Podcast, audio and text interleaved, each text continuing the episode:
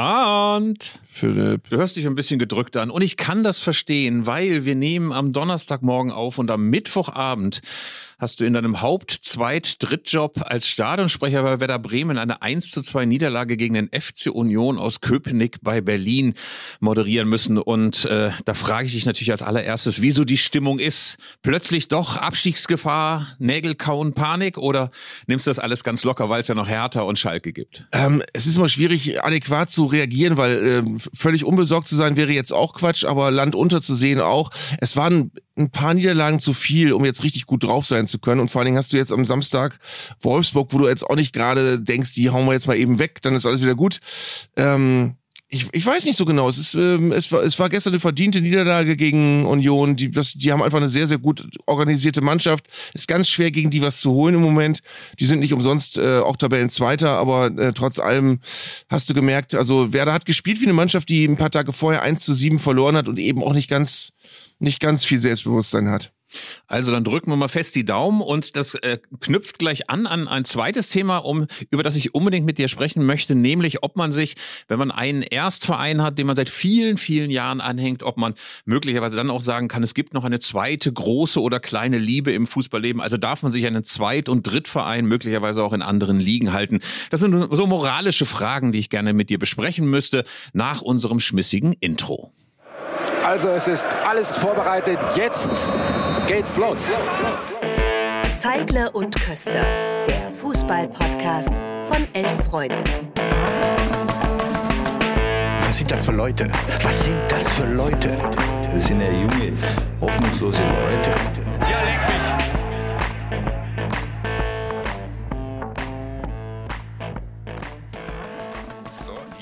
Das war das schmissige Intro. Philipp, hast du gestern Handball gesehen eigentlich? Nein, ich gucke aus Prinzip kein Handball.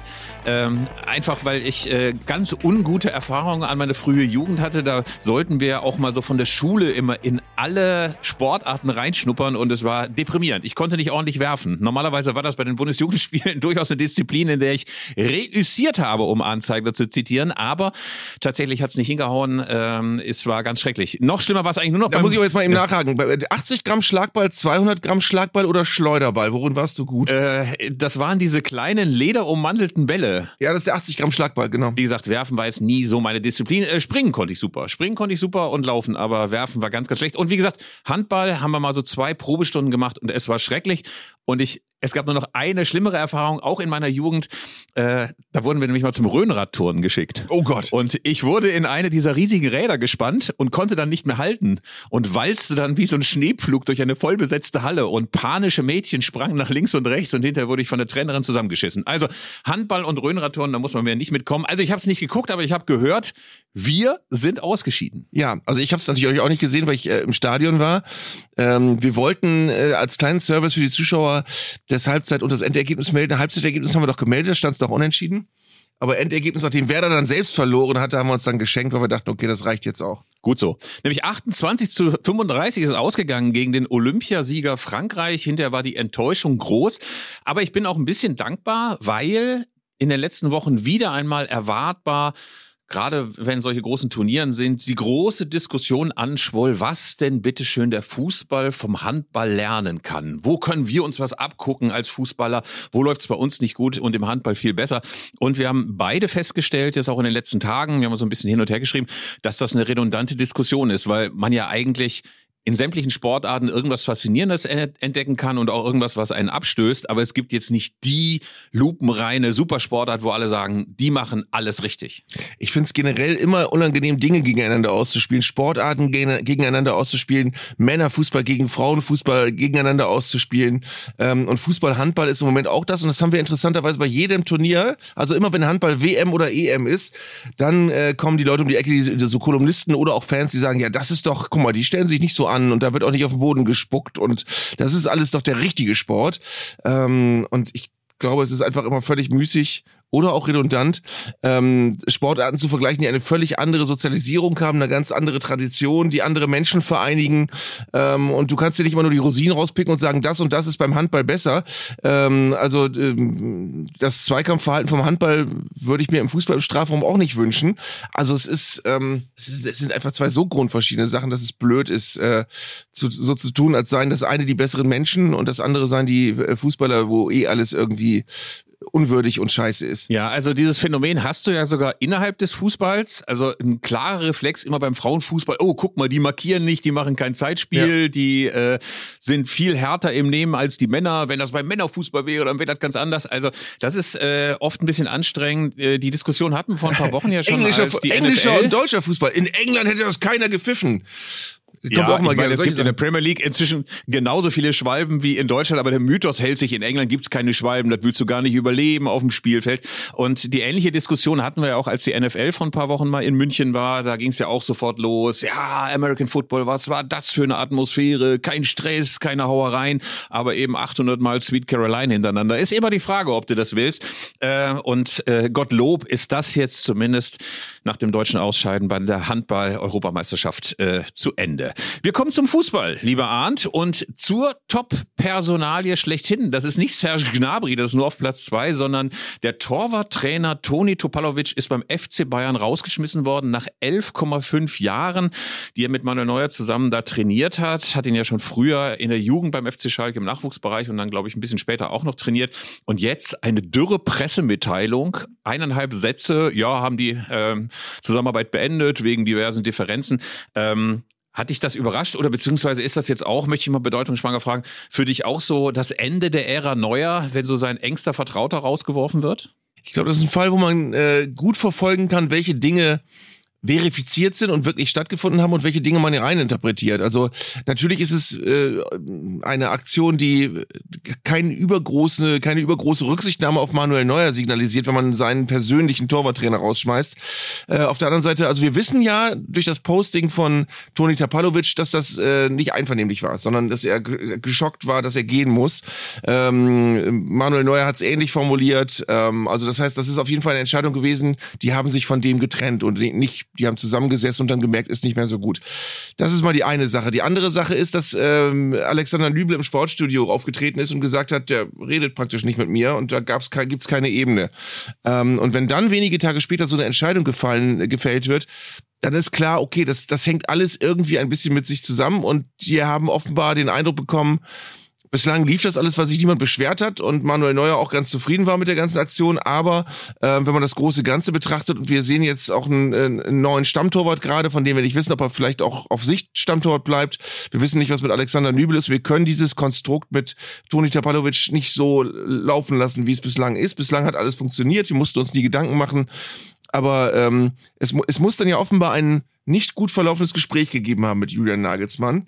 Ähm, und da wahrscheinlich wird genau das aufs Tableau gekommen sein. Wir brauchen mehr Kommunikation. Du musst dich auch mit den anderen Torhütern beschäftigen. Du bist nicht Manuel Neuers persönlicher Leib- und Magentorwarttrainer, sondern der des FC Bayern. Ähm, und du musst das und das anders handhaben. Und Toni Tapalovic hat wahrscheinlich gesagt, nö. Und dann war es das. Ja, und das wirft natürlich auch ein grelles Schlaglicht darauf, dass es manchmal sehr problematisch ist, wenn dann ähm, naja, Vorgesetzter oder Trainer und Spieler dann ein so wahnsinnig enges Verhältnis miteinander haben. Man darf nicht vergessen, der war Trauzeuge, der war enger Freund, der war ja auch so ein bisschen mitgehangen, mitgefangen, als es diese Affäre um dieses kroatische rechtsextreme Lied gab, dass die beiden da gegrölt haben beim Urlaub in Dubrovnik vor ein paar Jahren. Ähm, es gab immer wieder Äußerungen von Manuel Neuer, ja, wir verstehen uns blind, es genügt oft ein einziger Blick wir verstehen gemeinsam, was eigentlich gemeint ist. Insofern, das war eine Verbindung, wo ich mir auch vorstelle, dass ein zweiter oder ein dritter Torwart, der dann zum FC Bayern kam, sofort gedacht hat, ey, was läuft denn hier? Und ähm, mir hat es auch nochmal geholfen zu begreifen, dass diese Trainerstäbe bei so großen Clubs, wie es der FC Bayern ist und andere, nicht so monolithische Blöcke sind. Also die verstehen sich nicht alle super und machen ständig einen Faustgruß und sagen, ey, was bist du denn für ein geiler Typ? Sondern da gab es offenbar auch schon vorher so ein paar Verwerfungen. Topalovic war ja zwischendurch sogar mal offizieller Assistenztrainer und nicht nur Torwarttrainer und wurde dann so zurückgestuft. Naja, und am Ende wird man jetzt auch vielleicht gesehen haben, das ist insgesamt ziemlich problematisch, wenn wir in Zukunft auch mal auf der Torwartposition irgendwie ein Vertrauensverhältnis zwischen Keepern und einem Trainer haben wollen. Insofern durchaus verständlich, dass man dann vielleicht mal gesagt hat, da machen wir jetzt mal einen Cut. Ähm, es gab aber noch einen zweiten großen Aufreger mit Serge Gnabries Ausflug ähm, nach Paris. Zwischen zwei Spielen ist ja alles gerade sehr, sehr eng getaktet, englische Wochen. Ähm, was war denn so deine erste ähm, dein erster Gedanke, dein erster Impuls, als du gehört hast, der ist jetzt in Paris, es gibt diese Fotos, auf denen er recht gut gekleidet ist, äh, fashionmäßig gedresst äh, und als es dann den großen Ärger gab, hast du gedacht, soll er doch machen? Oder hast du gedacht, ey, was ist denn das für eine Parallelwelt, in der man einfach mal zwischendurch nach Paris jettet? Hat für mich auch zwei extreme Seiten. Das eine ist, äh, dass wenn die Bayern 4-0 gegen Köln gewonnen hätten, es niemand interessiert hätte, was er gemacht hat. Ähm, dann wäre es sein Privatvergnügen gewesen. War es auch so, er hatte einen freien Tag. Und jeder, der darüber schimpft, ähm, ist wahrscheinlich auf der anderen Seite auch äh, sehr erpicht darauf, dass er an seinen freien Tagen machen kann, was er will. Auf der anderen Seite ist das so ein bisschen, also das, das ist ähm, ja, ja auch das, was als Kritik gekommen hat, hat, auch wieder ein Indiz für dieses ähm, ja, das, was man an, an seinen Lieblingsspielern eigentlich nicht möchte, dieses abgehobene, ähm, weißt du, dann fährt er zur Fashion Week, darf der natürlich, aber Willi Schulz und Uwe Seeler sind nie zur Fashion Week gefahren, glaube ich, bin ich mir sehr sicher. Ähm, nicht, weil früher alles besser war, sondern weil das einfach mehr der Fokus im, im der, auf den Fußball lag. Ähm, es ist halt mehr so dieses, dieses klassische Bling-Bling, äh, Influencer, äh, Goldsteak, äh, Ambiente, was, was man dann wählt, wenn man zur Fashion Week fährt. Also dann, dann ist man eben in dem Moment nicht der Fußballer, sondern wirklich der Influencer, der schicke Fotos machen möchte, äh, die er dann posten möchte. Und das ist das, was man dann leicht mal übel nimmt. Wie gesagt, auf der anderen Seite, ohne Wenn und Aber, ist sein Privatding und es war ein freier Tag, aber es sieht einfach nicht gut aus. Ich bin auch wahnsinnig zwiegespalten. Einerseits denke ich, Natürlich, wenn du Profi bist und du weißt, du hast am Dienstag schon wieder ein Spiel und du musst da abliefern und bist in der Öffentlichkeit, dann würde man sich ja denken, ey, vielleicht ist es doch besser, dann mal zu Hause in der Dreizimmerwohnung die Beine hochzulegen und ein bisschen auszuruhen und zu gucken, dass man wieder zu Kräften kommt und nicht in Paris rumzugondeln. Gleichzeitig denke ich aber auch, wir wollen natürlich, dass sich Profis auch für andere Dinge interessieren. Prinzipiell finde ich ja auch angenehm, dass du mit Serge Gnabry einen hast, der sich offenbar für Mode interessiert. Also der auch nach Paris fährt und sagt, ey, ich guck mir mal die neuen äh, Entwürfe an, ich äh, gondel da ein bisschen rum, ich ziehe mich mal ein bisschen besser an als Julian Nagelsmann. Ohnehin den Skandal, dass äh, die Klamotten von Gnabry äh, kritisiert wurden, aber dieser fürchterliche Modestil mit diesem äh, sockenlosen Hosen und was es da alles gibt von Nagelsmann nicht thematisiert wird. Also es ist kein allzu hohes modisches Rost, äh, von dem der FC Bayern da aus ähm, argumentiert. Ähm, aber es ist natürlich so ein bisschen die Frage, wie viel hat das so mit der Lebenswelt des normalen Fans zu tun? Das ist immer, glaube ich, das Problem. Ich meine, Identifikation geht ja auch oft darüber, dass du dir denkst, hey, ähm, der möchte ich auch sein oder das ist ein Leben, das ich auch führen möchte. Und wenn du dann so denkst, das ist dann so ein, so ein Jet-Set-Ding, also zack, Privatjet, ist ja egal, ob das acht oder zehn oder zwölftausend Euro kostet, was kostet die Welt, das hinterlässt halt immer so einen ganz, ganz leicht blöden äh, Nachgeschmack. Zugleich fand ich es aber auch problematisch, dass das so verknüpft wurde schon vorher. Also von wegen, also wenn der jetzt gegen Köln richtig Aber geil spielt, jetzt dann will ich gar nichts ne? gesagt Genau. haben. Ja. Aber wenn das jetzt schief geht, also die Beurteilung dieses Trips, hat überhaupt gar nichts damit zu tun, wie der nun über den Platz schleicht. Ich meine, wäre natürlich für Gnabry PR-technisch besser gewesen, wenn er jetzt eine blitzsaubere Leistung abgeliefert hätte, aber dann sozusagen, jetzt muss er aber auch abliefern, sonst gibt's Haue. Das ist natürlich auch echt Kindergarten, ne? Also da. Äh, Aber, aber interessant ist ja auch, dass, dass Nagelsmann ihn dann auswechselt, weil er natürlich genau weiß, dass er damit genau diese Reaktion erzeugt, zwingend, dass gefragt wird, äh, war das zu viel Fashion Week und zu wenig Vorbereitung aufs Spiel und das hat Nagelsmann offenbar äh, gewollt. Das hat er, das hat er so herbeigeführt. Ja, und mit der gleichen Argumentation hätte man auch sagen können, ey Goretzka, was hast du denn eigentlich in den äh, Tagen dazwischen durchgemacht? Ey, da hättest auch mal irgendwas tun können, damit du mal ordentlich in Form kommst, weil der ja auch irgendwie unterirdisch gekickt hat. Also ähm, ich finde, da reagiert man beim FC Bayern, das finde ich auch echt zunehmend, was heißt zunehmend, das ist eigentlich die ganze Zeit schon so, sehr, sehr unsympathisch, dass man immer guckt, dass man dem Boulevard nochmal Futter gibt, dass man nochmal den Boulevard bedient, tatsächlich mit solchen ostentativen Auswechslungen, jetzt geht er raus, weil er hat nicht abgeliefert und jetzt feuerfrei auf Serge Gnabry, da wird man ihm Ja. wahrscheinlich auch nicht gerecht. Äh, es ist dann ein 1 zu 1 geworden gegen einen ersten FC Köln, der sich momentan quasi von einer Euphoriewelle auf die nächste rettet, die hätten beinahe gewinnen können. Und ähm, so sehr ich manchmal auch Steffen Baumgart merkwürdig finde, äh, nicht jede Pressekonferenz ist jetzt, sagen wir mal, rhetorisches oder inhaltliches Gold, aber das ist schon beeindruckend. Das ist schon beeindruckend, wie einem Club, der, finde ich, in den letzten Jahren hin und wieder auch echt mal an seiner Zögerlichkeit, an seiner Verzagtheit so gescheitert ist, wie der den zu einer Selbstbewusstseinsmaschine gemacht hat. Ne? Also das hat natürlich auch manchmal mit so plakativen Sachen zu tun, dass der dann quasi im äh, fast im Badeanzug-Outfit da rumgerannt ist mit seinem dünnen Polohemdchen. Das ist natürlich auch immer ein bisschen populistisch, aber trotz allem, ich finde das schon beeindruckend, was das für eine Mannschaft geworden ist. Die strotzt vor Selbstbewusstsein, hat man das Gefühl. Na, was mir aufgefallen ist, ist ähm, jetzt zweimal hintereinander ähm, sehr, sehr gute Einordnung der jeweiligen Spiele. Also ich fand toll, dass er sich nach dem Spiel in München äh, nicht hingestellt hat und mit diesem späten Ausgleich gehadert hat, sondern immer so geerdet ist, dass er sagt, ja, Natürlich hätten wir das Tor lieber nicht kassiert, aber es war trotz allem, äh, es ist toll, hier einen Punkt mitzunehmen und es, äh, es war trotz allem ein gutes Spiel. Und er hat, er hat einen, einen sehr gesunden Blick auf den Fußball und ich glaube, sowas vermittelt man auch. Äh, mir hat auch gefallen, ich habe mir ja dieses Desaster äh, meiner Mannschaft in Köln am Samstag live angeguckt und war auch auf die Pressekonferenz gespannt. Und wir haben ja unter anderem verloren, äh, eingeleitet von einem sehr schlechten Freistoß von Marvin Ducksch, der den Ball den Kölnern in die Beine gespielt hat, mehr oder weniger, und dann entstand ein Konter ähm, und das 1 zu 0 ganz früh. Und ähm, da hat Steffen Baumgart auch gesagt, ja, ich, ich kann das alles gar nicht ganz einordnen. Also wenn Marvin Duksch diesen Ball äh, anders aufs Tor geschossen hätte, hätten wir dieses Tor zu dem Zeitpunkt nicht geschossen, wäre das Spiel eventuell ganz anders gelaufen. Also er hat äh, in meinen Augen einen, einen sehr, ähm, äh, ja, ähm, bodenständigen Blick, eine bodenständige äh, Wahrnehmung des Fußballs, die, glaube ich, ihm und der Mannschaft, mit der er zusammenarbeitet, sehr gut tut und die er auch vermittelt und die er auch vorlebt. Insofern, Steffen Baumgart, eine der sehr, sehr positive Überraschung dieses Spieltags, was jetzt den harten, den harten Break, den harten Cut bedeutet, denn jetzt müssen wir über die Hertha reden. Ähm, das ist eine Mannschaft, die ich zunehmend nicht mehr verstehe. Vielleicht kannst du mir helfen. Dann spielen sie erst in Bochum bei einem Club, von dem man weiß, der agiert ungefähr auf Augenhöhe und dort verlieren sie zugegeben nach einem unglücklich aberkannten ersten Tor mit 1 zu 3, äh, ohne dass die andere Mannschaft besonders viel besser gewesen wäre, einfach durch Undiszipliniertheiten. Und dann kommt man nach äh, Hause, will gegen den VfL Wolfsburg irgendwie wieder überzeugend auftreten und dann spielt die Truppe noch schlechter, noch deprimierender, noch mutloser, noch mehr mit hängenden Schultern und äh, ich, mein Gefühl ist halt, dass das inzwischen so ein bisschen ist wie beim HSV vor ein paar Jahren. Also, dass du durch den permanenten Abstiegskampf, immer wieder drohender Abstieg, drohender Fall in die zweite Liga, dass du das einfach nicht mehr hinkriegst. Du kriegst es nicht mehr hin, selbstbewusst aufzutreten. Du kommst immer wieder in die gleichen Mechanismen. Äh, bei Twitter hieß es, es liege ein Fluch auf dieser Mannschaft. So als äh, Anhänger eines Konkurrenten, als einer, der von außen drauf blickt. Wir, also ich in Berlin, habe natürlich auch mal einen etwas anderen Blick drauf. Ähm, Empfindest du das auch so, so HSV-esk, was da gerade passiert? Naja, aus der Ferne hast du das Gefühl, die Mannschaft ist einfach sehr, sehr, sehr runtergedampft worden in den letzten Jahren. Also gefühlt vor, vor drei, vier Jahren haben die mit einer äh, europäischen All-Star-Mannschaft gespielt, wo die Spieler zwar nicht zusammengepasst haben, aber alle irgendwie teuer waren. Ähm, da haben Spieler gespielt, die spielen jetzt äh, teilweise gute Rollen in der Premier League. Ähm, und jetzt hast du das Gefühl, es ist so, es ist so sehr reduziert worden. Also die Ansprüche sind reduziert worden, die Mannschaft ist runtergedampft worden und ähm, ähm, so spielen sie auch. Tatsächlich spielen sie wirklich ein bisschen, oh, ich habe tatsächlich gesagt, damit wir nachher noch drüber sprechen.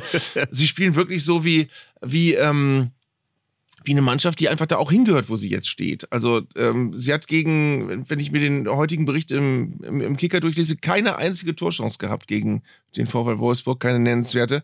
Und das ist natürlich als Reaktion, wie du sagst, nach dem Spiel in Bochum schon erstaunlich, dass du zwar gegen eine im Moment sehr gut spielende Mannschaft antrittst, aber eben so gar nichts zustande bringst, ist ein ganz schlechtes Zeichen. Und man hat ja auch gesehen, wie dankbar das Publikum gewesen wäre, wenn es dann mal ein paar zaghafte Angriffsbemühungen gegeben hätte. Also äh, zum Anpfiff der zweiten Halbzeit gab es ja so mal ein klein bisschen Aufschwung von Hertha BSC und dann war das Publikum auch sofort da, aber das sackt dann alles schon wieder in sich zusammen wie so ein Soufflé. Äh, die Wolfsburger haben natürlich auch wahnsinnig gut gespielt, aber das war insgesamt sehr deprimierend anzuschauen und man kann froh sein als Hertha, dass der VfL Bochum auch hin und wieder noch verliert und dass vor allen Dingen der FC Schalke so schlecht spielt, äh, sonst sähe das schon ganz, ganz anders und noch viel bitterer aus.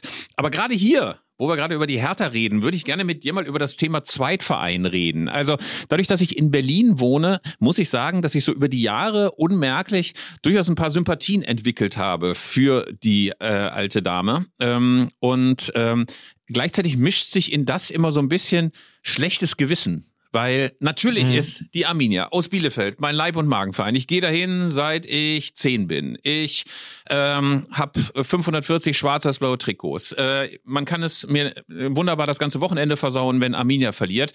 Aber gleichzeitig merkt man dann doch, also wenn man so einen Spieltag hat, an dem die zweite Liga auch nicht kriegt, habe ich jetzt echt gemerkt, dass ich mich wirklich geärgert darüber habe, wie die Hertha gespielt hat. Ich hätte mir sehr gewünscht, auch weil meine beiden Söhne äh, Hertha-Anhänger sind. Ähm, aber die Frage ist jetzt, und da möchte ich dich als Moraltheologen mhm. fragen, ähm, darf oh. man das? Darf man das? Oder muss man sagen, äh, weiche von mir, führe mich nicht in Versuchung, wer der unkeusch sündig, dem verdorre die Hand? Was mhm. denkst du? Also ich glaube, man darf das. Ich glaube, es ist dann entscheidend, äh, und da musst du dich selbst hinterfragen, wenn die Hertha gegen Arminia Bielefeld spielt und du vor dem Spiel schon sagst, ist mir eigentlich egal, wer gewinnt. So soll der Bessere gewinnen. Ähm, Finde ich, ja. finde ich beide gut. Und so bist, so weit bist du, glaube ich, noch nicht. also, schätze ich dich mal so ein. Ähm, es gibt ja auch unterschiedlichster ähm, Kriterien, die man ranziehen kann, warum man einen Verein ähm, auch sympathisch findet. Also bei mir ist es ganz, funktioniert es ganz viel über Freunde, die ich habe, von denen ich weiß, der ist Fan von dem, der ist Fan von dem. Und wenn Verein XY gewinnt, weiß ich, der und der freuen sich gerade ganz doll. Ähm, und dann freue ich mich so ein bisschen mit. Aber Arndt, ähm, ist das nicht, Arndt, aber das ist doch eher nur so Sympathie für Kumpel. Aber ist es zum Beispiel so, wenn du auf die Premier League guckst, schlägt da bei irgendeinem Verein dein Herz höher? Also ja. das ist zum Beispiel nicht bei mir so.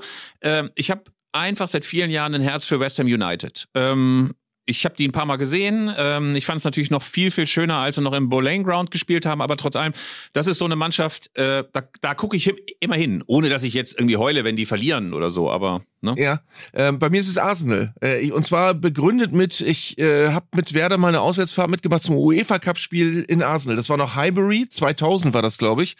Ähm, Nick Hornbys Buch war noch relativ neu. Äh, das hatte ich gerade gelesen und äh, dann bist du halt in diesem wunderschönen Highbury Stadion gewesen. Ähm, und Arsenal war zu der Zeit ja auch kein so großer Player wie jetzt, sondern war eine Mannschaft, die seit Ewigkeiten mal wieder in der Meisterschaft hinterhergehechelt ist. Und ähm, das, das war ganz toll mit anzusehen. Ich bin da in diesem Stadtteil äh, aus der U-Bahn-Station gestiegen, dann läufst du da durch diese Straßen ähm, äh, zu diesem kleinen alten Stadion, so klein war es nicht, aber äh, so riesig auch nicht. Und da hast du ganz viel mitbekommen. Äh, und danach habe ich einfach gemerkt, okay, das äh, hat mir gefallen, wie die hier Fußball leben, wie die hier Fußball fühlen. Das verfolge ich jetzt mit. Ähm, und seitdem äh, ist das bei mir eine, eine sehr große Zuneigung, die aber nicht annähernd vergleichbar ist mit der Liebe zu meinem Lieblingsverein. Also es sind so zwei ganz verschieden gelagerte Dinge.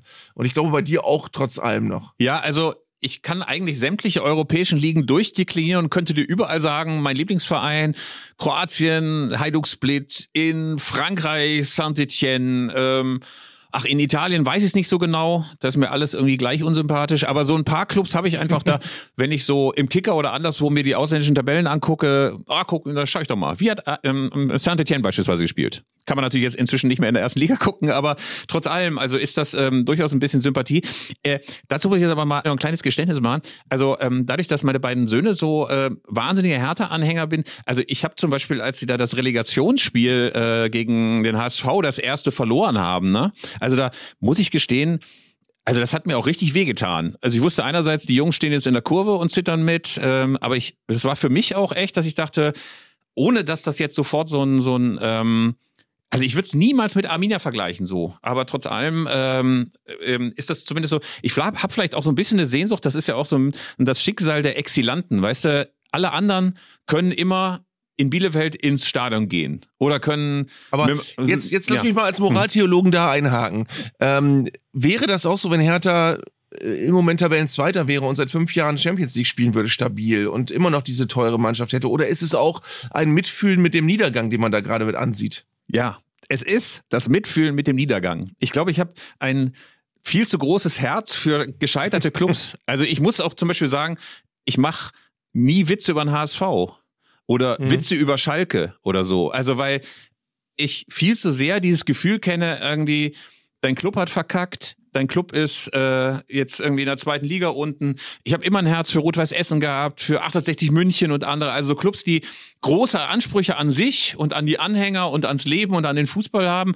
Ja, und dann äh, durch einfaches Unvermögen durch Doofheit, äh, dann mit dem Hintern, mit dem dicken Einreißen, was sich mit den Händen aufgebaut haben. Also äh, damit kriegt man mich. Das ist quasi meine meine schwache Stelle bei sowas. Und ähm, wahrscheinlich, wenn die Hertha jetzt plötzlich zweiter Platz, erster Platz, hey, äh, mal Champions League, wenn mal wieder so Superstars. Deswegen war mir die Hertha, glaube ich, auch extrem unsympathisch, als diese Geldprotzerei unter Jürgen Klinsmann anfing. Also ich fand die Hertha nie unsympathischer als in diesem einen bescheuerten Moment, als Jürgen Klinsmann zum ersten Mal auf die Trainerbank kam und in so einer ganz schmierig amerikanischen Art dann so ein Selfie mit seinem bescheuerten Nike iPhone machte. Also da dachte ich, Alter, was ist das hier? Das ist doch, ja, also ich will eigentlich, also wenn ich jetzt mal so eine Erwartung zum Beispiel an so einen Club wie die Hertha formulieren würde, ich finde dieses alte Buletten-Berlin äh, mit äh, Eckkneipe, mit ähm, vorher sich noch eine Bratwurst reinpfeifen und dann nur Assis auf den Rängen viel sympathischer, als wenn man jetzt die ganze Zeit irgendwie auf Big City Club macht und sagt, hey, wir starten jetzt aber mal richtig durch. Also darf ja alles sein, man darf ja gerne erfolgreich sein, aber wie gesagt, ich mag ohnehin wahrscheinlich eher so dieses klassische, klassische Buletten-Berlin äh, und das, da war die Hertha oft ein verlässlicher Lieferant. Land, möchte ich sagen. Aber guck mal, das ist doch, das ist doch äh, auch allgemeingültig eigentlich. Du hast doch generell, also du und ich und Leute wie wir haben doch generell Unbehagen, wenn du das Gefühl hast, ein Verein fängt plötzlich an, mit Imagekampagnen und dergleichen mehr aus sich machen zu wollen ähm, und sich so aufblasen zu wollen. Äh, ich ich habe zum Beispiel auch äh, werde ich auch nicht vergessen, ist auch blöd, wenn ich jetzt gerade erzählt habe, dass ich eigentlich Arsenal mag. Ich hatte auch mal Sympathien für Chelsea. Äh, nicht, nicht so groß wie für Arsenal, aber das war vor Abramovic. Das war zu der Zeit, da war Chelsea auch so ein Verein, ähm, der, der einfach in England so ein Traditionsverein war. Das Stadion war noch nicht so schick. Und ich war mal irgendwann mit ein paar Kumpels beim Training, äh, da haben die im Harlington Training Ground trainiert und das war eine Mannschaft, da waren auch schon internationale Spieler. Marcel Desailly hat zum Beispiel da gespielt und Petit und Robert Huth als junger deutscher äh, Nachwuchsspieler. Ähm, aber da war das noch nicht so ein, so ein, so ein möchtegern Weltverein, sondern da war es einfach ein Verein, der hat das Möglichste versucht, um in England mal wieder nach oben zu kommen. Roberto Di Matteo hat da auch gespielt zu der Zeit. Ähm, Dan Petrescu, ähm, Dennis Wise und äh, ähm, Codicini war, glaube ich, der Torwart. Der, also es war, es war eine, es war eine Mannschaft, nicht, nicht so viel Glamour wie dann später, aber eben, wo du gemerkt hast, ey, da gehen jetzt die, die, die Fans aus dem Stadtteil hin und die mögen das, dass ihr Verein jetzt gerade wieder so ein bisschen sich berappelt. Das sind so die Vereine, wo du dann mitfühlen kannst, wie es denen geht. Ähm, und ich, ich unterschreibe auch zu 100 Prozent das, was du über Schalke und den HSV sagst. Ähm, ich glaube auch, dass es bei mir sehr lange her ist, dass ich da, dass ich da äh, Gefühle habe, die man als Häme missdeuten könnte äh, oder gezeigt habe. Ich, ich, ich glaube, es ist so, dass ähm, ähm, ich wirklich eher, wenn ich mal schadenfroh bin, dass bei den Vereinen bin, die eben das Geld raushauen und wo du das Gefühl hast, die wollen jetzt alles andere platt machen und so. Wenn das nicht funktioniert, das gefällt einem eigentlich immer irgendwie. Aber bei den kleinen Vereinen, die so strugglen, ich habe auch eine, eine Lehre fürs Leben gehabt, das erzähle ich auch sehr, sehr gerne, dass ich 2020, 21 die ganze Saison in meiner Sendung immer über den äh, ja wirklich rapiden Niedergang von Schalke reden musste und die ganze Zeit immer dachte, boah, krass, Schalke steigt ab, Gott sei Dank bin ich Werder-Fan. Und dann sind wir zusammen abgestiegen. Also also es ist so, manchmal geht das sehr, sehr schnell und es ist, äh, es, äh, man, man ist dichter beieinander, als man es manchmal in rivalisierenden Momenten fühlt. Und äh, ich glaube, man muss da wirklich unterscheiden, wer weshalb und wie, wie selbst verschuldet auch in die Scheiße reitet. Ich muss mal ganz kurz einhaken, du hast ja erzählt, der FC Chelsea, als Robert Huth da gespielt hat. Und da fällt mir eine schöne Begebenheit ein. Wir haben sehr, sehr früh in der Elf-Freunde-Geschichte mal eine ähm, Titelstory gemacht über drei junge deutsche Fußballer, die ihr Glück auf der Insel gesucht haben. Nämlich äh, Robert Huth, Moritz Volz und Thomas Hitzelsberger bei Aston Villa damals. Und dann fuhr ich mit dem Kollegen rüber. Ähm, wir waren erst bei Aston Villa mit Thomas Hitzelsberger, der überhaupt nicht wusste, was er mit uns anzufangen habe. Er hat mir hinterher mal erzählt, ey, wir wären da so zwei ver verpegte Gestalten aus Good Old Germany angekommen, hätten ihn in kurzen Hosen, er hätte eine Erkältung gehabt, draußen auf dem Trainingsground gezerrt, mit ihm Fotos gemacht und er hätte gedacht, was ist denn das für ein Scheiß? Und vier Wochen später riefen dann die Freunde aus der Heimat an und sagten, ey, hier, du bist in kurzen Hosen auf dem Titelbild von Elf Freunde. Also also das war die Hitzelsberger Erinnerung daran. Aber noch viel schöner war, als wir dann nach Cobham fuhren, wo ja da der Chelsea Tra Trainingsground ähm, ist. Und äh, Robert Huth sollte uns dann zu einem Gespräch zur Verfügung stehen. Aber äh, der verzögerte sich, weil Training hatte länger gedauert und er musste noch duschen. Und dann saßen wir mit der damaligen Pressechefin von Chelsea in einem Raum. Und der Kollege, mit dem ich da hingefahren hat, hatte starke Blähung.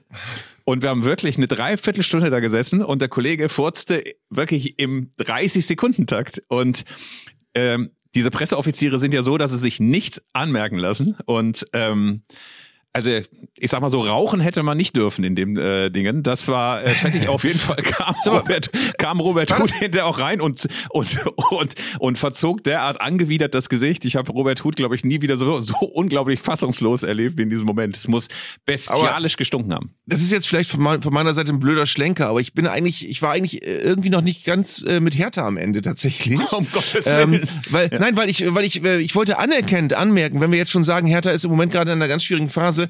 Was du im Moment nicht hast, sind diese, also zumindest äh, kriege ich das jetzt von, von aus Bremen hier nicht mit, sind diese vielen Grabenkriege, die du noch vor einem, zwei Jahren gehabt hättest. Also ich glaube, Kai Bernstein hat es hinbekommen, den Laden schon einigermaßen zu befrieden im, im Rahmen der Möglichkeiten, die Hertha hat. Äh, und du hast eben auch nicht mehr, äh, nicht mehr den, den alten Investor, der äh, dann auch immer quergeschossen hat. Und du hast diesen, diese ganze Mist hast du im Moment gerade nicht mehr. Und du hast das Gefühl, es ist eine sportlich schwierige Situation und es wird wahrscheinlich jetzt auch anfangen, dass der Trainer angeschossen wird und so weiter, aber ähm, den ganzen anderen Mist, den haben sie so ein bisschen in den Griff gekriegt, oder? Den haben sie in den Griff gekriegt, was natürlich auch an Kai Bernstein liegt. Also vorher hatte man das Gefühl, dass äh, dadurch, dass Werner Gegenbauer Präsident war und der sich so unendlich spinnefeind war mit dem Investor Lars Windhorst, dass das immer wieder neue Konflikte hervorgebracht hat. Ich meine, wenn du so eine Situation hast, dass der Investor irgendeine schangelige israelische Geheimdienstfirma beauftragt, um den gegenwärtigen Präsidenten aus dem Amt zu jagen, dann ist das natürlich äh, weniger Fußballverein als lokale Mafia ähm, und eine Frage, äh, wie man damit überhaupt umgehen soll. Ich glaube, dass Kai Bernstein es geschafft hat, durch klare Prämissen und natürlich auch eine klare Orientierung hin zum Vereinspublikum, aber auch zum Publikum im Stadion äh, eine Art Trendwende einzuleiten. Klar ist aber auch, dass das natürlich implodieren kann. Also wenn Hertha absteigt und man weiß um die finanziellen Probleme und dann kommt nochmal die Frage auf, was ist eigentlich in den vergangenen vier Jahren für ein Geld verjuckst worden, damit wir jetzt in der zweiten Liga nach Sandhausen oder nach Heidenheim oder zum FC St. Pauli müssen. Diese Frage wird dann nochmal auf eine andere Art und Weise gestellt werden. Und die wird möglicherweise dann auch Fredi Bobic dazu bringen, dass sich überlegt, äh, dass er ganz eventuell das Angebot des Deutschen Fußballbundes, dort Sportdirektor zu werden, doch hätte annehmen sollen äh, und möglicherweise auf ein bisschen Geld äh, verzichten haben sollte. Wo, wo, wo, du hm? gerade Lars, Lars Windhorst erwähnt hast, gestern saß ja offenbar zum ersten Mal ein Vertreter des neuen äh, Investors das Triple Seven oder 777, wie wir sie am Anfang genannt haben. Äh, Dingenskirchen saß auf der Tribüne, hat bestimmt auch keinen so guten Eindruck gehabt. Ähm, das war noch, das war noch ein Problem. Ähm, aber ähm, es, es ist auch so, dass äh, man jetzt auch über den Trainer diskutiert, offenbar, äh, wo, wo es vor ein paar Monaten noch hieß, ey, das ist genau der richtige jetzt und totaler Glücksfall für die Hertha. Und ähm, es ist und es ist natürlich jetzt auch eine sehr undankbare Situation, jetzt ins Derby gegen Union zu müssen. Also viel schlechter geht's nicht, als das an diesem Wochenende spielen ja, zu müssen. Das ist natürlich dann auch maximale Demütigung, die man sich vorstellen kann, wenn man jetzt ohnehin schon auf Platz 17 ist. Union, obwohl die noch ihren ähm, Außenverteidiger losgeworden sind, gewinnen auch noch in Bremen, sind da oben dabei, spielen möglicherweise Champions League, haben Hertha auch noch überholt, was die Vereinsmitglieder angeht, was natürlich auch damit zu tun hat, dass man dort dann besser Karten kriegt. Aber trotz allem, das sind schon echt harte Monate und ich glaube, man muss sich als Hertha-Anhänger irgendwie abkapseln davon, sich überhaupt noch mit Union zu vergleichen. Das ist momentan kein gerechtes Rennen. Also das ist irgendwie Formel 1 Wagen gegen Seifenkiste gerade. Aber vielleicht ist das natürlich auch gut. Also ich habe mich jetzt so gefragt, was könnte Hertha denn überhaupt, und dann schließen wir auch das Berliner Thema mal ab, also was könnte Hertha überhaupt jetzt tun, damit so eine Art Hallo-Wach-Effekt gibt. Und das wäre natürlich so ein richtig schmutziger Sieg im Derby. So 2 zu 1, äh, äh, Fehler des Videobeweises, äh, 90. Minute, irgendwie sowas. Also eine Rache für das Matuschka-Freistoßtor von vor ein paar Jahren. Irgendwie sowas müsste passieren. Insofern ist es einerseits blöd, dass jetzt so eine starke Mannschaft wie Union kommt und gleichzeitig ist es ein Derby und es ist ausverkauftes Haus und es ist irgendwie die Vorstellung, dass es dann vielleicht auch mal eine Art Trendwende gibt. Nur wenn man sich Sandro Schwarz angehört hat in der Pressekonferenz, dann merkt man natürlich auch eine gewisse Ratlosigkeit. Wir hören mal kurz rein.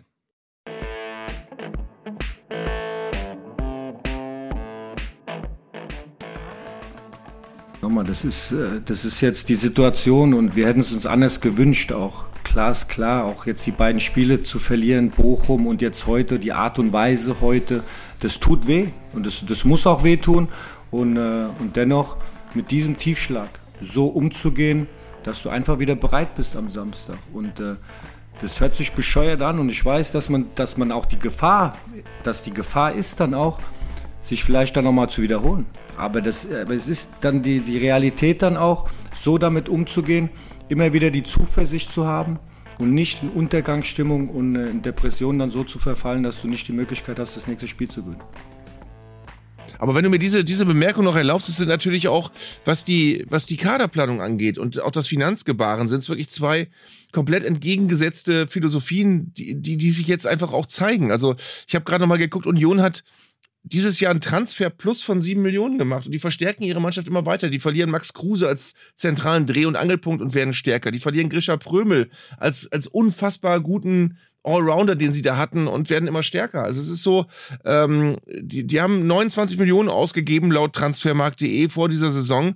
Ähm, das hat Hertha äh, vor drei Jahren äh, für einen Ersatzspieler ausgegeben. Also das, das sind schon, das sind schon Modelle, die so weit auseinanderklaffen.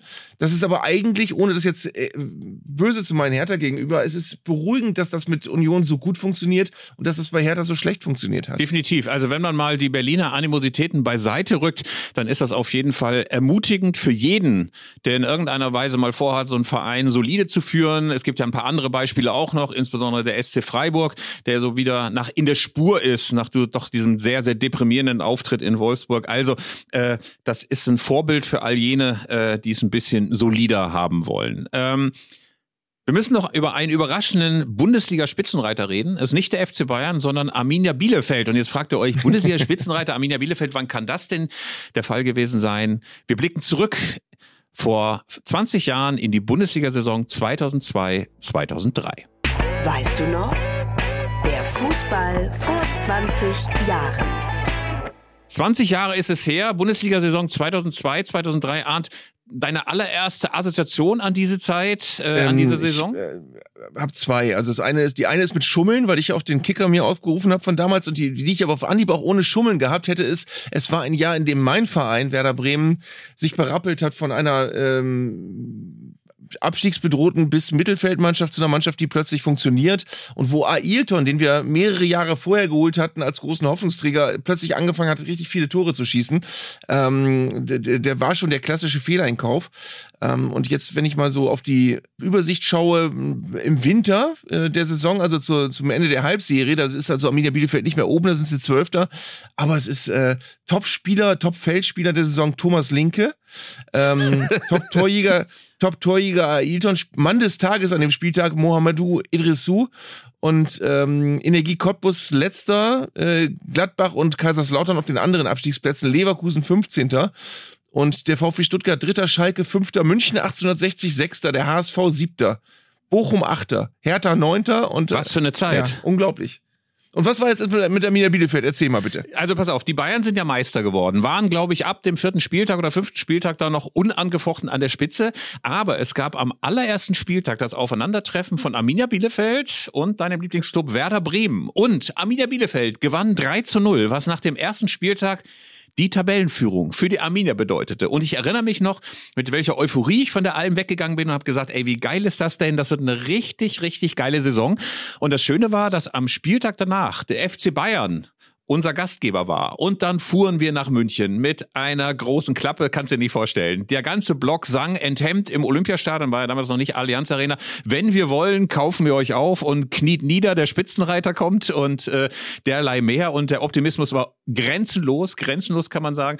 Aber dann 6 zu 2 verloren beim FC Bayern, die große Klappe ganz klein. Und am Ende der Saison sind wir abgestiegen. Sind wir abgestiegen, waren 16. Die Relegationsspiele gab es ja damals auch nicht. Und äh, wir standen bis sechs Spieltage vor Schluss oder noch weniger Spieltage vor Schluss kein einziges Mal auf dem Abstiegsplatz. Und dann haben wir unter Benno Müllmann damals, äh, Gott hab ihn selig, die letzten Spiele der allesamt verloren. Ja, der lebt noch, aber tatsächlich, äh, zumindest ist er in der Pension. Äh, äh, Grüße an Benno Müllmann. Ähm, haben wir dann dem äh, Abstieg einwilligen müssen. War ein bisschen schade, weil die Mannschaft eigentlich konkurrenzfähig war, aber das wurde dann nichts. Ähm, es war außerdem. Ey, darf ich mal ganz kurz, darf ich mal ganz kurz, ihr habt mit Ansgar Brinkmann gespielt gegen uns, mit Arthur Wichniarek, Rübe Kauf, Christoph Dabrowski und Erhan Alberak, zwei ehemalige Bremer, Reinhard noch in der Abwehr. Bastian ähm, das Reinhardt, war so nicht zu vergessen. Ja, das war äh, Fatmir Vata, klassische, wirklich Arminia, Arminia-Mannschaft der frühen 2000er. Das Schöne ist ja, dass ich mit Fatmir Vata einmal in der gleichen Mannschaft gespielt habe, denn in so einer zusammengewürfelten Arminia-Mannschaft, die nach Berlin gefahren war und ich dann als Gastspieler dabei war, gegen die Bundestagself, also wo Politiker verschiedener Clubs zusammen äh, spielen, ähm, das ist die Bundestagsnationalelf, nennt sich das. Auf jeden Fall spielten wir und Fatmir Vata hatte relativ schnell den einzigen AfD-Mann in dieser Elf ausgetan und die ganze Zeit den Typen umgekloppt. Das war sehr schön. Alle, alle protestierten schon und so, Fatmir Vata mal ein bisschen, ein bisschen, ein bisschen langsamer und dann lief wieder der, dieser AfD-Hein an ihm vorbei und Fatmir wieder ihn umgehauen. Das hat mir sehr gut gefallen. Auf jeden Fall Arminia Bielefeld damals durchaus gut besetzt, aber ganz zum Schluss dann doch nur 16. geworden und direkt davor erstaunlicherweise Bayer Leverkusen. Äh, die waren so die negative Überraschung. Die waren ja, ich glaube, zwei Jahre vorher im Champions League-Finale gewesen und eigentlich eine Mannschaft, die auch hoch dekoriert war und dann ging's runter. Dann war nichts mehr zu machen. Auch enttäuschend tatsächlich Energie Cottbus äh, und es war die erste Saison von Sebastian Deißler beim FC Bayern. Das war ja auch eine Personalie, die alle immer aufgeregt hat. Wir erinnern uns noch die Schlagzeilen beim, äh, bei Hertha BSC, Basti Fantasti. Dann gab es diesen Wechsel zum FC Bayern mit diesem Riesenskandal rüber, dass der Kontoauszug der Deutschen Bank damals geleakt wurde, wo 20 Millionen Handgeld an Deißler drauf standen. Riesensauerei. Und wir wissen ja, das war kein besonders glückliches Gastspiel, aber das erste Jahr war noch ganz okay, glaube ich. Weißt du, an wen ich äh, in dem Zusammenhang denken muss? Ich, äh, ich habe neulich gedacht, ähm, ich war letzte Woche in Frankfurt. Ähm, ich bin ehrlich gesagt froh und finde es auch beeindruckend, dass Mario Götze jetzt ein ganz normaler, guter Bundesligaspieler ist und der diesen, diesen Weg geschafft hat vom völlig überdreht wahrgenommenen ähm, Superspieler, der das Tor im WM-Finale schießt und ein Jahrhunderttalent ist, äh, hin zu einem einfach nur richtig guten Bundesligaspieler. Das war, glaube ich, ein ganz schwerer Weg für ihn und den hat äh, Sebastian Deißler nicht geschafft, aber Mario Götze äh, äh, finde ich sehr beeindruckend, dass er da jetzt in dieser Mannschaft so reüssiert. Aber du kannst mir jetzt mal ein bisschen helfen, weil ähm, es gibt im Elf-Freunde-Magazin eine Rubrik, die heißt Liebe und Hass. Ja. Äh, und ich versuche mit einem Kollegen zusammen immer verschiedene Zeitgeist-Themen, mal ist es die Radioschlusskonferenz, mal ist es der SC Freiburg, äh, mal ist es ähm, die Nationalmannschaft oder anderes immer quasi die zwei Extrempositionen einzunehmen und dort dann sehr viel Liebe und sehr viel Hass auszukübeln gegenüber dem jeweiligen Phänomen. Und wir haben uns für die nächste Ausgabe Eintracht Frankfurt ausgesucht. Die Gegenposition wird von Stefan Reich vertreten, altem Elf-Freunde-Kollegen, der ein Die Hard Eintracht Frankfurt Fan ist, äh, wollte sein Kind Bernd Hölzenbein nennen, äh, hat glaube ich im Eintracht Trikot geheiratet, schreibt schmierige Texte über seine Eintracht Liebe im Zeitfeuilleton, also so. Und ich habe die Hassposition ja. übernommen und ich suche Argumente, warum man Eintracht Frankfurt hassen kann. Äh, fällt, fällt mir schwer, weil ich wirklich finde, dass sie sowas wie die Blaupause eines Vereins sind, der es geschafft hat, ohne äh, schmierige Aktionen, ohne äh, schmutzige Maßnahmen und ohne sich, ähm, wie wir vorhin gesagt haben, aufzuplustern auf eine Art und Weise, die einfach nicht echt ist, ähm, spielen die jetzt Champions League. Und das haben die alles aus sich herausgeholt ähm, mit schlauen Transfers. Sie haben es hinbekommen, dass auch nach Freddy Bobic da weiter einfach gut äh, transferiert und guter Kader zusammengezimmert wird. Sie haben ständig die Spieler, von denen jeder Verein träumt, wie Kolomuyani oder wie ein Dicker oder so, die du von irgendwo herholst und die plötzlich einen Marktwert von 50, 60 Millionen haben. Also das, was eigentlich jeder Verein erträumt und was das Idealbild ist, das schaffen die. Und zwar in, äh, in großer Zuverlässigkeit. Und deswegen finde ich, rational ist das ein Verein, der so viel richtig macht, dass man ganz großen Respekt haben muss. Ja, es gibt so viel, was man super findet. Ich finde auch beispielsweise die klare Kante, die die Eintracht da zum Beispiel gegen jede Form von äh, äh, Nazi-Zeugs hat. Äh, Peter Fischer, den mag ja der eine oder andere auch nervig finden, aber ich finde super, wie impulsiv und wie, äh, wie, wie emotional der sein Amt versteht, finde ich alles super. Ich habe festgestellt, als ich versucht habe, Hass zu aktivieren, dass es eigentlich Neid ist. Also ich, hab, ich bin wahnsinnig neidisch auf die Eintracht, weil das ja eigentlich auch, wenn man es mal bei Licht betrachtet, genauso ein Kackverein ist wie alle anderen. Also äh, immer so äh, zwischendurch auch mal gefährdet abzusteigen, die üblichen Skandale. Früher hat es so Typen, die äh, sich mit Rolex auf der ähm, Pressetribüne oder auf der Ehrentribüne gezeigt haben. Und dann gab es diese eine Situation, wo man Vorstandsmitglied auf der Tribüne gepfändet wurde, seine Rolex-Uhr, und die Polizei musste sie ihm dann kurz zur Zeit wiedergeben, weil es eine gefälschte Rolex-Uhr war. und sie dachten, sie hätten ein bisschen Vermögenswert eingezogen, aber äh, war dann Pustekuchen. Ich glaube, es ist ein bisschen Neid, dass die das hingekriegt haben, was jeder andere Club irgendwie auch hätte schaffen können. Also der Beispiel von, von, von, von einem Club, der sich aus der Mittelmäßigkeit in echte Höhen gehieft hat, aus eigener Kraft und aus Begeisterung und aus den richtigen Entscheidungen. Äh, du hast ja auch gesagt, irgendwie kurz nachdem irgendwie Friede Bubic gegangen ist, hätte ja auch sein können, dass da alles zusammenbricht, aber gar nichts mhm. ist passiert. Adi Hütter geht und alle denken, oh, mag das und womöglich alles nur an Adi Hütter gelegen haben. Ey, Oliver Glasner, tausendmal besserer Typ jetzt sogar noch. Weißt du? Also ich glaube, mein Hass ist Neid. Also aber auch tief ja. empfundener, purer und auch ein Neid, den man in dieser Reinheit wahrscheinlich auch selten trifft. Also ich bin echt neidisch, dass, dass jetzt so Eintracht Frankfurt-Kollegen hier bei uns in der Redaktion, stolz geschwellte Brust, oh, wir sind Dritter.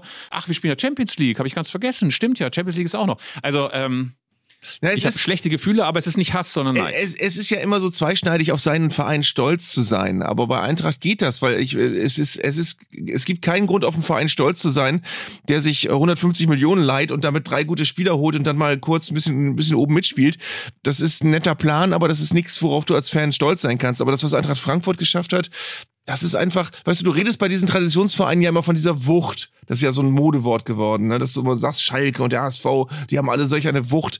Aber richtig gut wird es erst, wenn du es schaffst, dieses Chaosverein Gehabe sein zu lassen. Also wenn du wirklich den Verein äh, in ein so ruhiges Fahrwasser lenkst, dass es eben auch egal ist, ob du deinen Trainer mal verlierst oder ob der Sportdirektor weg will, weil der Rest des Vereines so gesund ist, dass da, dass da immer noch viel Gutes übrig bleibt und dass auch der restliche Verein dann eben nicht ins Schlingern gerät.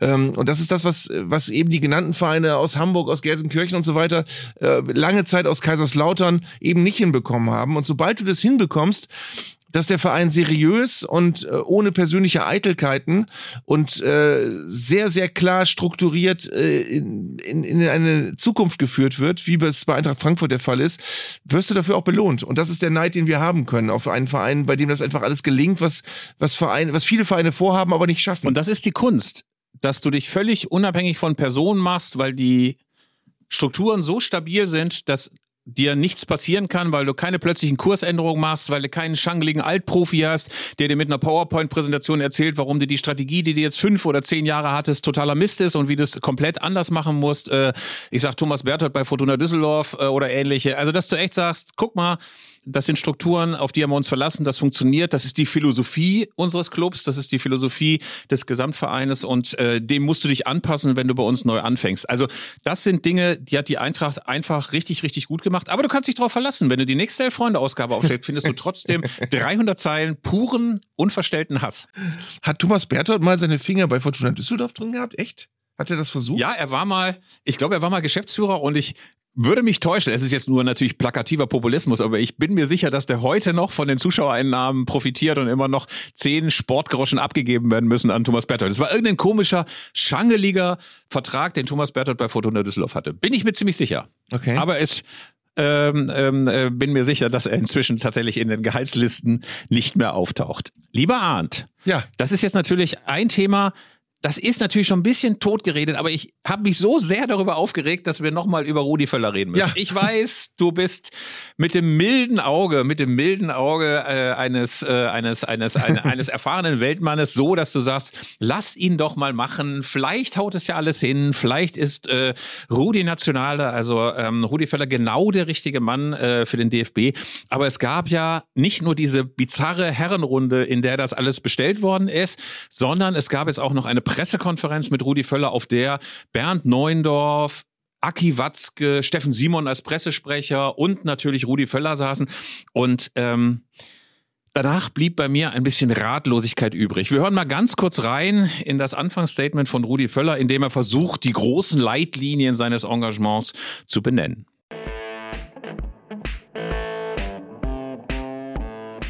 Das Allerwichtigste ist, das ist natürlich immer die Basis von allem, sind natürlich auch die die Nationalspieler, der Bundestrainer, dass wir einfach uns sportlich gut verkaufen, aber jetzt schon im Vorfeld, dass, dass, dass wir uns auch etwas näher, erfolgsnäher geben. Wie immer das dann aussehen wird, das wird man, das wird man dann sehen. Man kann die Zeit nicht zurückdrehen, wie es vor 30, 40 Jahren war, aber ich glaube schon, dass, dass, dass man das schaffen kann, ein paar Dinge etwas positiver rüberzubekommen. Das wird auch nicht nur meine Aufgabe sein, am Ende sind es dann immer die Spieler. Aber dafür bin ich ja da, dass man ab und zu mal dann auch ein paar Dinge dann vorgibt. Vielleicht kurze Zwischenfrage. Wieder mehr Basinghausen, weniger äh, äh, super Top-Hotels? Ja, das wäre mir jetzt, diese, diese Diskussion, die wäre mir jetzt einfach zu scheinheilig. Also da bin ich schon zu lange dabei. Das muss alles passen. Äh, das hat gar nichts damit zu tun, dass die alle heute tolle Verträge haben oder vielleicht auch ein bisschen verwöhnt waren. So war ich ja auch als Spieler oder als Trainer. Ähm, das muss schon passen. Am Ende ist immer die Frage, wie sieht der sportliche Erfolg aus und auch eine gewisse Nähe. Na, das fängt, ich weiß, das ist immer, das ist ja oft äh, ein Thema, es sind immer Anstoßzeiten zu den Länderspielen. Ich hoffe, da wird es noch mal ein paar Diskussionen geben, was man da verändern kann mit den öffentlich-rechtlichen. Klar, was ist mit den öffentlichen Trainingseinheiten? Äh, was kann man da verändern? Wie gesagt, ich will da jetzt gar nichts versprechen. Natürlich wollen wir versuchen wieder, dass wir ein bisschen, ich will nicht sagen, nicht nur beliebter werden, aber dafür einfach, dass wir es schaffen, die Zuschauer, die uns ja viele Jahre wunderbar unterstützt haben, ähm, dass wir die wieder auf unsere Seite bekommen. Es liegt ja auch nicht nur jetzt an den Leistungen. Es war, man hatte ja schon ein bisschen das Gefühl, schon vor Katar, dass ein bisschen was verloren gegangen ist. Also wir hören schon, Rudi Völler glaubt, sportlicher Erfolg ist quasi das Kernkriterium, damit es dann funktioniert, damit die Nationalmannschaft in den kommenden 14, 15 Monaten sowas wie Euphorie herstellt, damit bei der Heim-EM es wieder richtig gut läuft. Ähm, Arndt, Glaubst du, dass das reicht, dass die Mannschaft jetzt ein paar Freundschaftsspiele, es stehen ja nur Freundschaftsspiele in den nächsten Monaten an, dass das Ganze ein passabler Kick ist und dass danach alles wieder gut ist und alle sagen, ey, die Nationalmannschaft, das ist doch der heißeste Scheiß überhaupt? Nee, das wird nicht reichen, weil äh, wir haben es ja aus der Vergangenheit gesehen. Es ist jetzt äh, noch kein Jahrzehnt her, dass Deutschland Weltmeister war. Und das hat aber sehr, sehr kurz nur vorgehalten. Also ähm, es äh, bedurfte nur zweier richtig schlechter Turniere und eines nicht so guten Turniers, ähm, um ganz viel zu zerschlagen. Also wir haben ja nichts mehr davon übrig, was wir hatten, nachdem Deutschland 2014 Weltmeister war. Und selbst damals wurde dann schon hinterher rumgemäkelt und gesagt, ja, aber Deutschland ist eigentlich trotz Jogi Löw Weltmeister geworden. Es gab ganz viel so Schlechtfinderei auch an, am, am, am DFB schon damals. Und da, deswegen muss da, glaube ich, von Grund auf ein bisschen mehr passieren, als einfach nur wieder Erfolg her. Natürlich hast du die ganzen Trittbrettfahrer, die hast du sofort wieder, sobald du Erfolg hast, aber du, du musst eben, um das jetzt mal ganz schwülstig zu sagen, die Herzen der Menschen wieder berühren mit der deutschen Nationalmannschaft. Das, was äh, über Jahrzehnte selbst ein Selbstgänger war, das äh, haben wir verspielt. Und das muss wieder irgendwie erreicht werden. Und das erreichst du eben wirklich nicht durch, äh, dadurch, dass du jetzt mal wieder ein gutes Turnier spielst, sondern da musst du einfach eine ganz andere Aura haben als, als DFB, als Nationalelf. Da muss ein ganz anderes Gefühl rüberkommen, als es der Zeit ist. Und das erreichst du auch ein bisschen durch Erfolg, aber Erfolg ist nicht das Wichtigste. Nehmen wir uns beide mal. Ähm, eher mittelalt, äh, skeptisch, klassische Meckerköppe, ähm, die jetzt nicht so das ganz typische Nationalmannschaftspublikum sind, aber die durchaus begeisterungsfähig sind und die sich gerne ein bisschen mitreißen lassen, wenn es gut läuft, äh, wenn man das Gefühl hat, das ist eine Mannschaft, mit der man sich identifizieren kann. Was müsste denn passieren, frage ich mich, damit wir beide zum Beispiel sagen, ey, Nationalmannschaftsländerspiel gucke ich mir sehr, sehr gerne an, habe ich echt Bock drauf. Also was müsste passieren, jenseits, dass du jetzt im Spiel gegen Belgien, das steht ja beispielsweise jetzt, glaube ich, an, äh, irgendwann jetzt in den nächsten Monaten. Was muss passieren jenseits des Platzes, damit wir beide wieder sagen könnten, ist doch eigentlich eine ganz gute Kiste, ist nur eine gute Sache, das schaue ich mir mal an. Naja, manche Sachen sind natürlich auch nicht steuerbar. Äh, was immer sehr, sehr viel bringt, ist, wenn du eine Nationalmannschaft hast, wo du sehr viele sympathische Typen hast, mit denen du dich auch als Fan anderer Vereine identifizieren kannst. Also wenn du, ähm, das war ja wirklich ganz früher äh, immer das Ding, dass du eben mit der Nationalmannschaft eben große Sympathie hattest, auch wenn da Spieler spielten, die nicht in da aus deinem Verein kamen. Und mittlerweile ist es aber so, mittlerweile sind da solche Fronten gewachsen, äh, dass du als, als Dortmunder äh, keine Nationalelf möchtest, wo sechs Bayern-Spieler spielen und umgekehrt. Also, dass du, du hast da wirklich so viel gegeneinander mittlerweile, das ist schwierig, das ist ganz schwer zu lösen. Und das hat natürlich ein bisschen was auch damit zu tun, dass man kindlich draufblickt. Also ich weiß zum Beispiel, diese WM-Mannschaft von 82, ey, das war ja eine Ansammlung von Arschlöchern, das darf man ja nicht vergessen. Also das war wirklich eine Ansammlung von extrem unsympathischen Typen. Aber dann gibt's dieses Halbfinale in Sevilla gegen Frankreich und du zitterst mit mit Uli Stielicke, der aussah wie mein Mathelehrer, mit dem grobschlächtigen Horst Rubisch, mit Karl-Heinz Förster. Ich war Paul so Breitner. großer Karl-Heinz Förster-Fan. Ja, ich habe mit Karl-Heinz Förster äh, äh, und Bernd Förster aus Unterschwarzach mitgezittert. Ich habe mir sogar meine Frisur so gekämmt wie Karl-Heinz Förster, äh, 82, 83.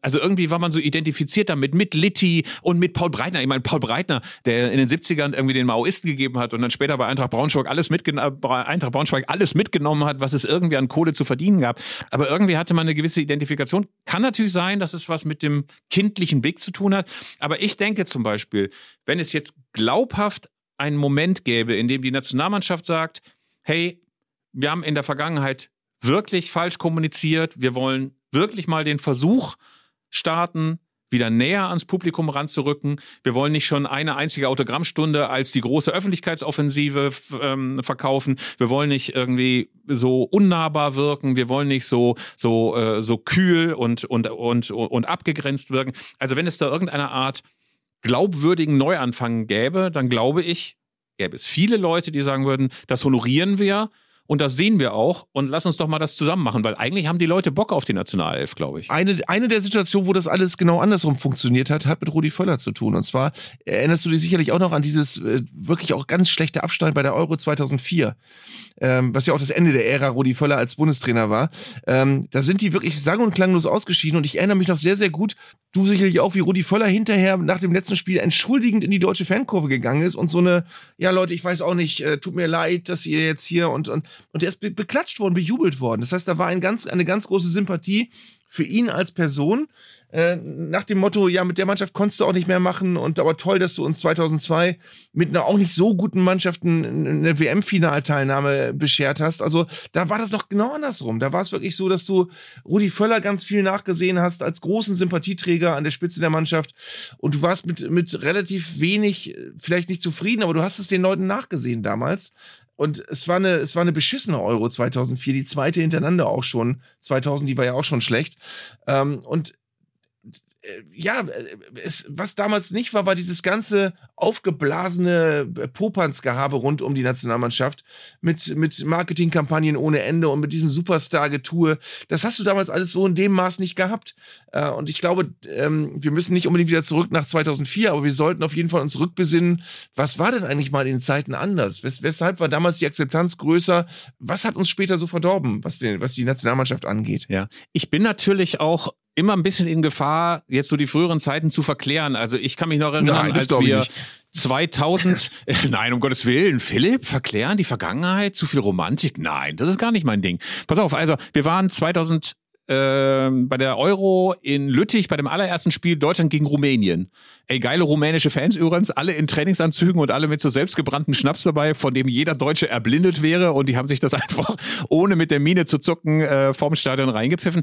Aber im Stadion war auf den Rängen auch eine widerwärtige Atmosphäre. Das kannst du dir nicht vorstellen. So Zigeunerrufe und Urwaldrufe und was ich nicht alles. Also das war echt richtig, richtig eklig. Also es war jetzt auch nicht so, dass das irgendwie 2000 so ein, so ein intellektueller Lesezirkel war auf den Rängen so, ne? Aber ich glaube, dass auch da das Publikum sich auch durchaus geändert hat. Und wenn man jetzt zum Beispiel mal einen Neuanfang mach, äh, machen würde, diesen gruseligen Fanclub abschaffen würde, mal reinhorchen würde in das Publikum, worauf habt ihr eigentlich Bock? Mal jenseits davon, dass du irgendwie noch ein billiges Deutschlandhütchen umsonst kriegst, wenn du da dem Fanclub beitrittst. Also irgendwie mal zu schauen, wie schaffe ich's anders mit den Leuten zu kommunizieren, netter, entspannter, möglicherweise auch mal nicht in diesem ekligen Mainstream drin. Also ich habe immer das Gefühl, die Nationalmannschaft ist so positioniert, um mal so ein bisschen mit diesen Werbevokabeln um mich zu schmeißen, dass es immer den absoluten Massengeschmack treffen will. Ne? Mhm. Also auch so zwischendurch dachte ich so, diese, diese Symbole, über die dann diskutiert wurde, dieses Mund zu halten, aber vorher auch dieses schlimme Herzchen, weißt du, also so auf so eine Art, äh, auf so einem Kindergartenniveau mit den Leuten zu diskutieren. Ich glaube, dass das alles gar nichts bringt, sondern man, man sich wirklich mal fragen würde, wofür steht die Nationalmannschaft und wie willst du mit den Leuten sprechen, auch jenseits des Platzes. Also wenn überhaupt diese Diskussion losgehen würde. Aber da hatte ich eben das Gefühl, nach dieser Pressekonferenz mit Rudi Völler, ey, das ist gar kein Thema mehr. Da Mhm. geht's nur noch drum, ey, abliefern auf dem Platz, eine tolle Kampagne drumherum, ein schickes Trikot entwerfen und gut ist. Mhm. Also, und ich glaube nicht, dass man damit weiterkommt. Also, zumal du inzwischen eine so weit verbreitete Skepsis gegenüber äh, dem Fußball hast. Ich bin neulich Zug gefahren, äh, das noch, und da kam einer auf mich zu, nur, ey, du bist ja hier Vogel von Elf Freunde. Und ich so, Hä? ja, stimmt. Und er so, ja, ich habe euch, bis 2006 habe ich euch gelesen. Abo längst gekündigt. Da war die Stimmung natürlich bei mir schon im Keller, aber dann meinte er, ich, ich, ich bin mit dem Fußball durch, sagt er. Ich bin mit dem Fußball durch. Äh, und dann kamen zehn Themen, die ihn nerven. Entfremdung, Kameras in Stadion, Videobeweis fand er ganz, ganz schrecklich. Also ich glaube, diese, die Situation ist auch gar nicht mehr da, dass alle sagen, Fußball ist geil. Also diesen Konsens hast du ja gar nicht mehr, ne? Mhm. Insofern finde ich, müsstest du viel mehr gucken, einfach mit den Leuten kommunizieren, hören, was die wollen, was deren Sehnsüchte sind und daraus mal ein paar Ableitungen treffen, anstatt immer nur zu sagen, ja, die Leistung, die muss wieder stimmen, wie es Rudi Völler gemacht hat. Mich hat übrigens gestern im Weserstadion jemand angesprochen und gesagt, ey, du bist, du machst doch jetzt diesen Podcast mit diesem Typen vom Kicker. Habe ich gesagt, ja, ja, mach ich. äh, aber nee, was ich noch zum DFB sagen wollte, was wirklich, was ich wirklich Das ist doch eine erfundene Anekdote. Nein, Arndt. nein, nein, nein. Was ich wirklich, was ich Das wirklich, ist doch, Nein. das ist doch Fantasiekino an Zeigler, um mir eine reinzuwirken. Nein, so sieht's hat- nämlich aus. Genau so passiert. Das ist ja wenige Stunden her. Äh, nein, was ich zum DFB, was ich ganz wichtig finde bei der Nationalmannschaft ist, wir machen ja bei, bei, wenn du Fußballfan bist, immer diese Unterscheidung zwischen Fans und Kunden. Ne? Ähm, Ja. Und du hast immer das Gefühl, man, man fühlt sich missachtet, wenn du wie Kundschaft behandelt wirst. Und beim DFB hast du das Gefühl, bei der Nationalmannschaft war das gang und gäbe und es war sogar gewollt, dass die, dieser Fanclub Nationalmannschaft, das waren die Kunden des DFB. Das waren nicht äh, Leute, die mit, mit einer Kutte irgendwo mal äh, aufgelesen werden mussten, ähm, alkoholisiert, weil sie mh, beim Länderspiel zu sehr äh, Gas gegeben haben, sondern das waren, äh, du, du hast wirklich äh, eine Marketingmaschine angeworfen und du wolltest Kunden werben. Äh, so hat das funktioniert und das ist das, was wir jetzt haben. Und das ist das, was übrig geblieben ist, äh, wenn, wenn äh, dann auch mal was nicht funktioniert sportlich, dann hast du eben diesen schalen Eindruck,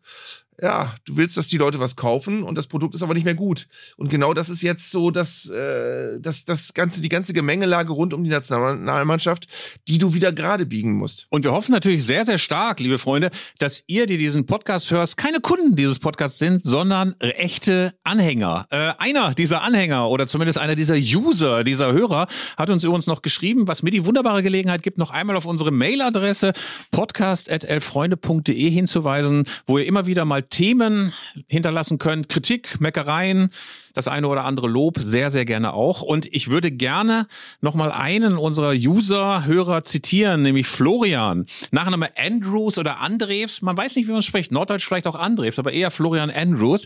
Der schrieb, ich glaube, ihr hattet in der vorletzten Folge erwähnt, dass ihr einen amerikanischen Radiosender hört. Das war, glaube ich, ein englischer, ne? BFBS. Hörtet, um an die englischen Premier League-Ergebnisse vor Zeiten des Internets zu kommen. Diesen Einfallsreichtum kann ich toppen. Ein Kumpel von mir suchte in jener Zeit nach einer Quelle von League One äh, und Two, Championship und National Football League, Liga 2 bis 5 Ergebnissen. Waren natürlich schwer zu finden. Deswegen kam er auf die Idee, sich die Wettzeitung Spiel mit oder hieß die Tipp mit, ich weiß nicht genau, also irgendwie sowas, äh, zu besorgen, kostenlos in Klammern, um sich dort die Tabellen und Spielpaarungen, die man wetten konnte, auszuschneiden. Eine Woche später tat er dies erneut und konnte durch die veränderten Tabellen die Ergebnisse der Spielpaarungen der Vorwoche ermitteln. Ich würde sagen, mehr Nerdtum geht nicht, oder? Fantastisch. Ich liebe solche Geschichten. Ja, eine sehr, sehr Ähm. gute Idee. Insbesondere, ähm, weil ja früher dieser Ergebnisdienst nicht so richtig gut funktioniert hat. Ich glaube, es gab auch so Telefondienste früher, ne? Ja. Wo Spielergebnisse noch verkündet wurden. Ich glaube, der Kicker hatte sogar ein, eigens eingerichtetes äh, System, wurde dann Die gibt es immer noch. Die, es gibt immer noch eine Nummer, wo du beim Kicker anrufen kannst und die Halbzeit- und Endergebnisse bekommst. Ich war neulich ganz erstaunt. Aber kannst Das du dann auch so skippen oder kannst du sagen, bitte nochmal vom Anfang, wenn du deine äh, Mannschaft verpasst hast? Oder musste, wenn dann quasi so die erste Liga durch ist, zweite Liga, dritte Liga, Regionalligen abwarten, bis du wieder zur ersten Liga kommst? Oder wie läuft das? Nee, nee, aber ich habe es es wurde, ich weiß auch noch, war das auf der Alm auch so? Im Weserstadion war es früher immer so, da wurde auch immer mit den Halbzeitergebnissen auch durchgesagt, dass man die auch bei Kicker, dass man schon schon äh, übermittelt von Kicker Sportmagazin die Halbzeitergebnisse der übrigen Spiele wurde immer durchgesagt. Das Und bei uns ich, auch. Ich habe auch mal als Kind bei dieser Nummer angerufen, die der Kicker, das war irgendeine so eine Nürnberger Nummer und das, das war wirklich, da hat ein älterer Herr äh, so ein Band besprochen und dann riefst du da an und hörtest du Fortuna Düsseldorf und dann, äh, das, war, das war klasse, das war wirklich eine Zeit, das kannst du heute niemandem mehr erzählen. Ich glaube, das macht Carlo Wild heute noch, wenn er Spätdienst hat. Ne? Telefondienst. Drei Stunden lang bitte mal die Ergebnisse einsprechen. Oh, ich muss heute noch, ich muss heute noch mal in Verlach. Ich muss noch mal den Telefondienst einsprechen. Carlo, bleib hier. Nein, muss ich los. Zack. sehr, sehr schön. Lieber Arndt, ähm, wir müssen nächste Woche natürlich weiter über äh, Lieblingszweitvereine, über den dann wieder erstarkten SV Werder äh, sprechen und natürlich über meinen Heimatverein Arminia Bielefeld, der dann hoffentlich, hoffentlich, hoffentlich gut in die Zweitligasaison rege, äh, regestartet Gegen wen geht's denn? Äh, Ich glaube gegen Sandhausen. Ist eigentlich ein dankbarer Gegner, aber es gibt keine dankbaren Gegner für Arminia Bielefeld. Es sind immer die, wo du hinterher sagst, ey, da musst du drei Punkte holen, wenn du in der Liga bleiben willst. Und es gab viele Leute, also in meiner Arminia-Bubble, die gesagt haben, es wird alles scheiße. Wir werden uns irgendwie retten, aber jetzt wird's erstmal richtig, richtig bitter, weil immer wenn Arminia eigentlich eine ganz gute Vorrunde oder ein Wintertrainingslager absolviert haben, erstes Spiel immer scheiße. Passt nichts zusammen, ratlose Blicke auf der Trainerbank, äh, kopflose Stürmer, äh, alles scheiße. Und Pfiff auf den Rängen und du kennst ja die ostwestfälische Mentalität, die ist, glaube ich, noch ein bisschen schlimmer als die Bremer Mentalität. Zwei Minuten erster Fehlpass, die ersten Leute gehen äh, abwinkend die Tribüne rauf, bleiben dann noch so oben auf dem Tribünenaufgang stehen, hohnlachend, machen noch einmal einen Abwinker und dann sind sie weg und sagen, hier gehe ich nicht mehr hin. Und, und, und sind durch mit Fußball. Und sind durch mit Fußball bis in zwei Wochen, wenn das nächste Heimspiel ist. In die Richtung. Ja. Wir verabschieden uns. Äh, Arndt Zeigler und der Typ vom Kicker sagen Tschüss und äh, hoffen, dass ihr nächste Woche wieder da seid. Äh, bleibt uns gewogen bei Zeigler und Köster. Bis dahin, macht's gut. Ciao.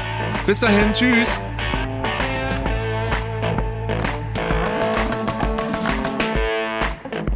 Das war Zeigler und Köster, der Fußball-Podcast von Elf Freunde. Ihr hörtet eine Produktion im Auftrag der Audio Alliance. Koordiniert hat diese Folge der Kollege Tim Pommerenke. Die Aufnahmeleitung besorgte Jörg Groß-Kraumbach und Sprecherin war Julia Riedhammer. Für das Design des Podcasts war Lukas Niehaus verantwortlich. Die Öffentlichkeitsarbeit lag in den vertrauensvollen Händen von Franziska Schmidt und die Podcasts bei Elf Freunde werden von Luis Richter koordiniert. Am Mikrofon saßen bei Köster und Zeigler, wenig überraschend, Philipp Köster und Arndt Zeigler.